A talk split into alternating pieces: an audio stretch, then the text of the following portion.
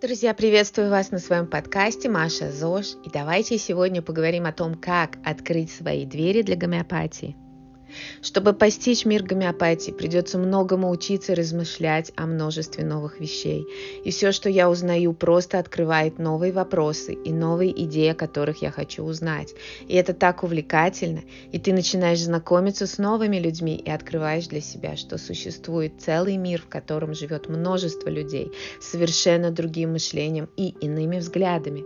Я знакомлюсь с женщинами, которые росли на гомеопатических средствах, воспитывали своих детей таким таким образом.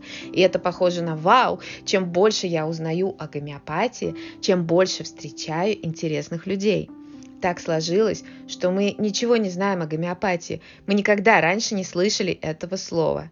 А затем, как только мы выучим это слово и узнаем, что это такое, а между прочим, большинство людей неправильно понимает, что означает гомеопатия и что это такое, тогда вы внезапно начнете использовать это слово и обнаруживаете, что существует целый другой мир.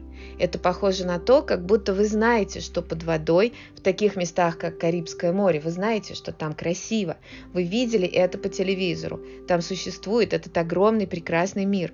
Но только когда вы наденете водолазный костюм, выйдете на поверхность моря и зависнете над коралловым рифом, вы осознаете глубину и широту морского мира или глубину и широту красоты и необъятности того, что находится под поверхностью.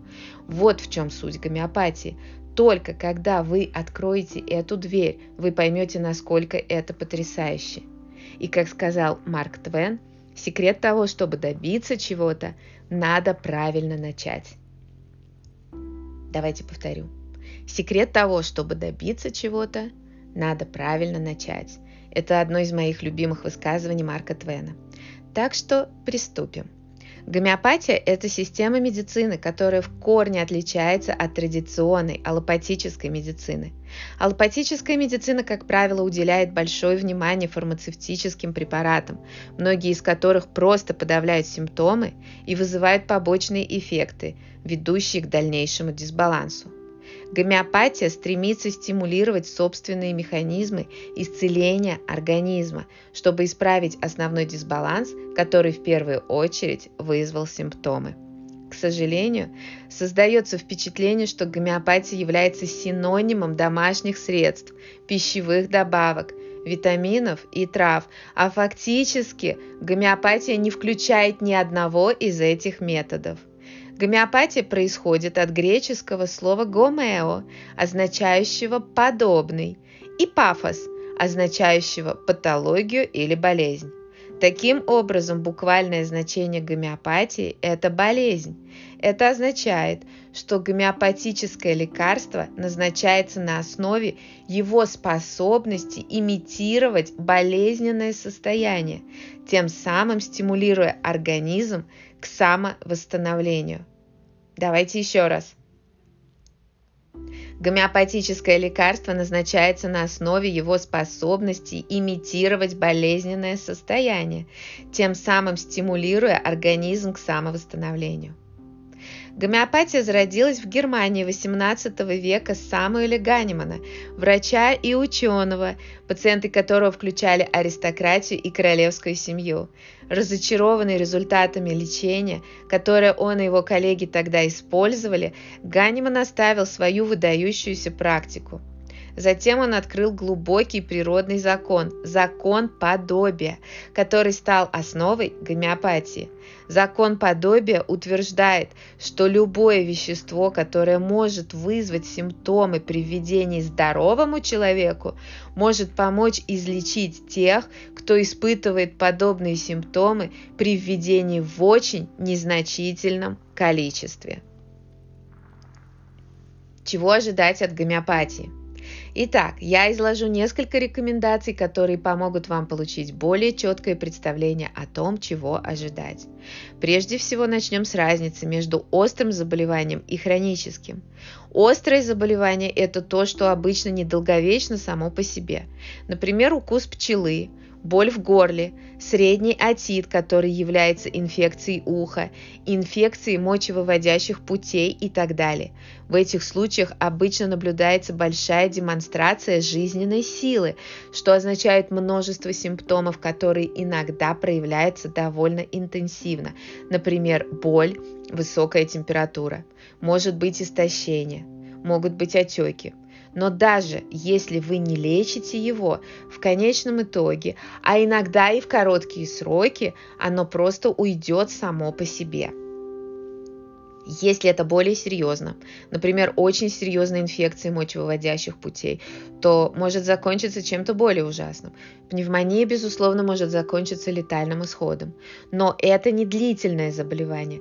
Пневмония не остается навсегда. Это острый момент, поэтому у него есть начало и конец. Хронические заболевания – это такие проблемы, как аллергия.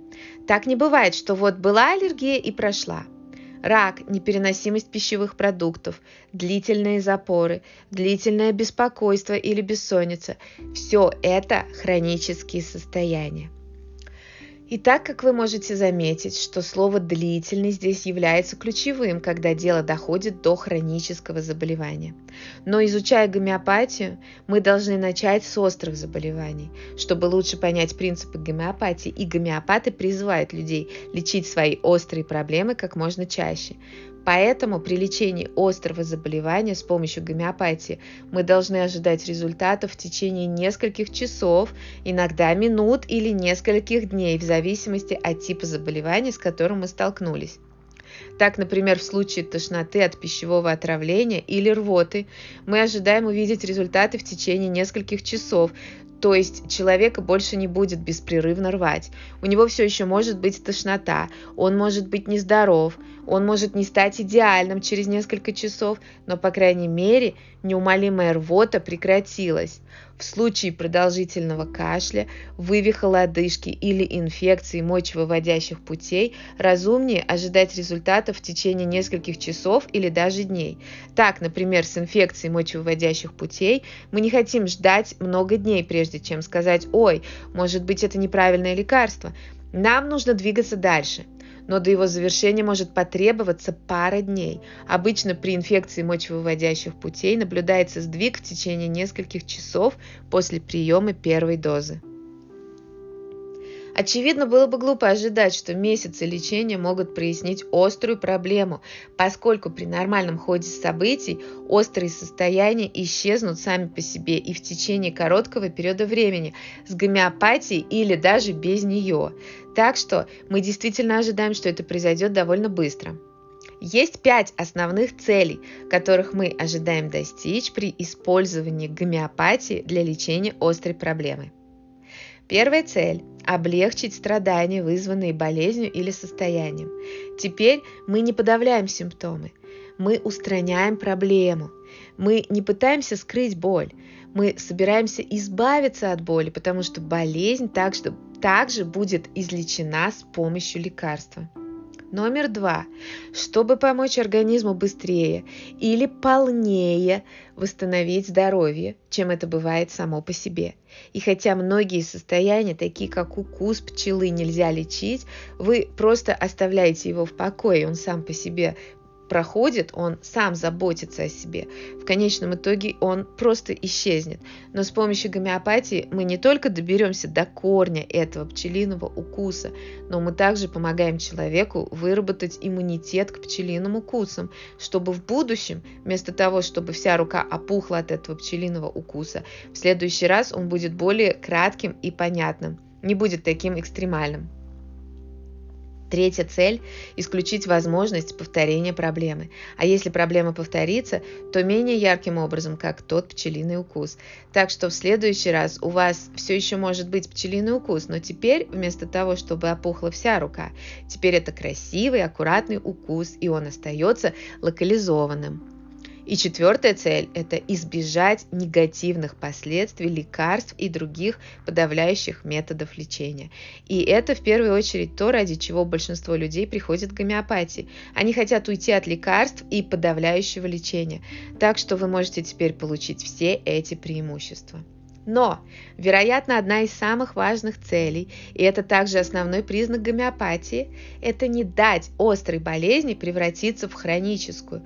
Потому что если мы заболеем острым заболеванием, таким как ушная инфекция, и будем лечить его антибиотиками, очень вероятно, что ваша инфекция вернется.